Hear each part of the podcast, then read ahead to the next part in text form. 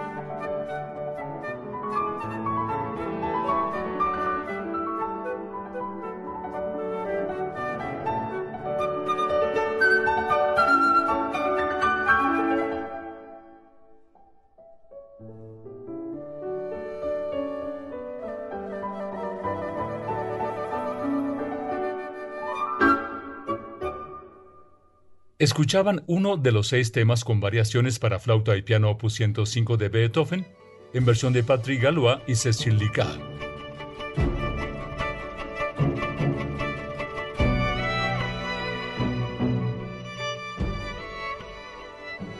Ahora escuchemos el dúo en sol mayor para flautas WOO 26 de Beethoven, en versión de Patrick Galois y Jean-Pierre Rampal.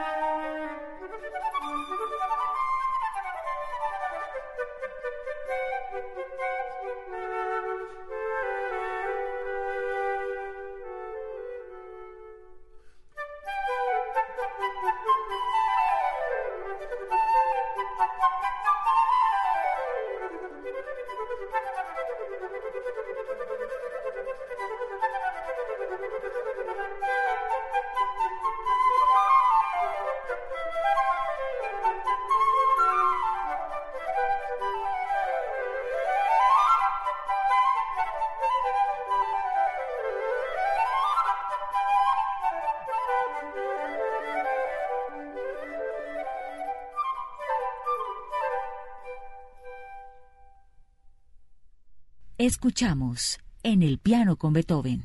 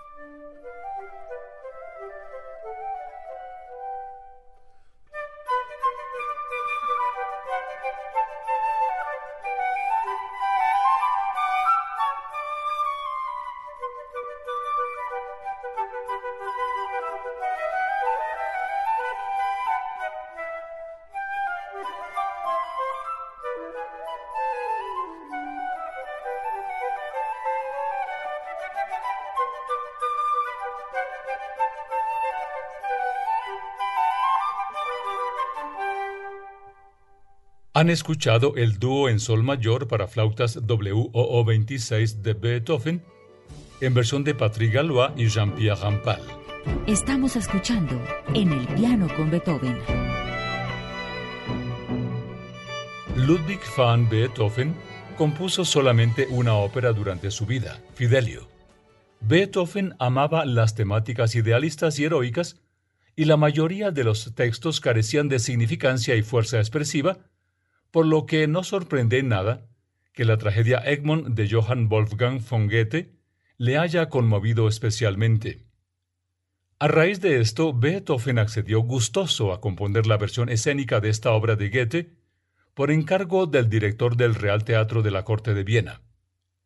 A base de los numerosos bosquejos existentes, se puede reconocer que Beethoven se dedicó a esta composición con sumo esmero. La comenzó en octubre de 1809 y la terminó en junio de 1810. La tragedia Egmont fue presentada sin música las primeras tres veces. Al parecer, Beethoven mismo o los copistas encargados de escribir las partituras para los diferentes instrumentos no pudieron terminarlas a tiempo. Escuchemos Obertura y música de escena de la tragedia Egmont opus 84 de Beethoven, en versión de Cheryl Studer, soprano, Bruno Ganz, recitador, y la Orquesta Filarmónica de Berlín bajo la dirección de Claudio Bado.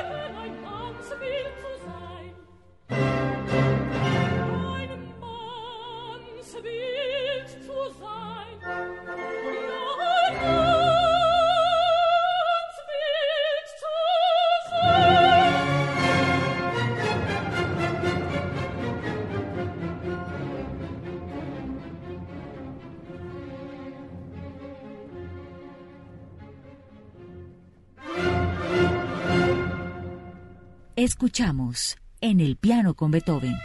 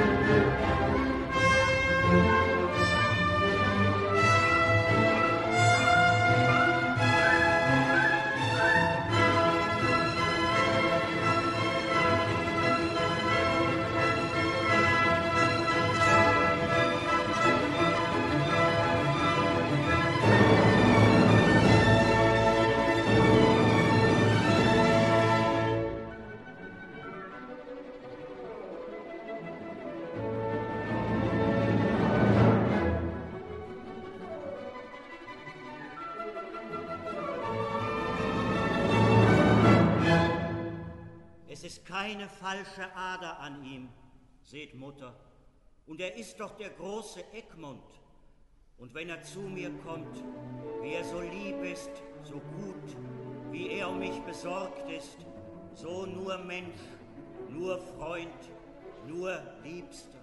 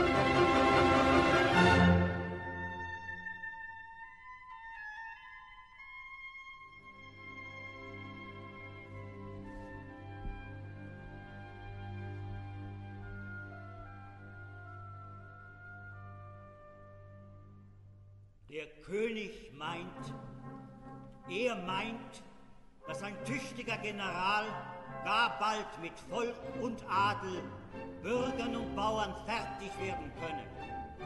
Und deswegen schickt er mit einem starken Heere den Herzog von Alba.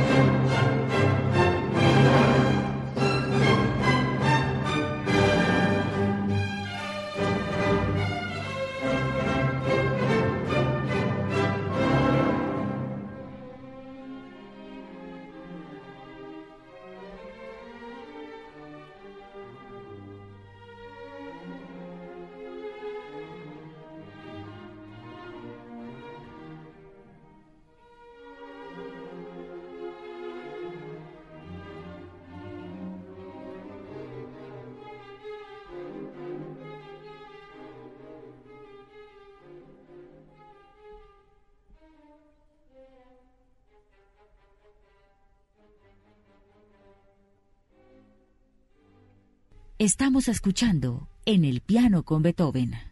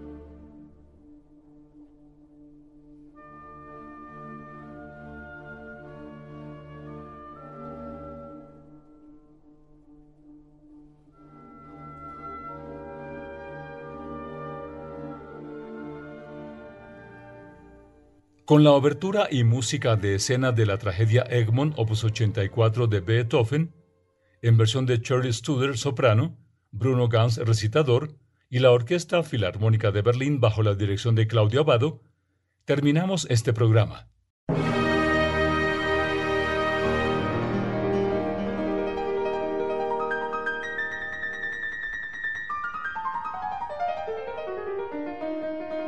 Siga el especial El tiempo de Beethoven en arroba HJCK Radio.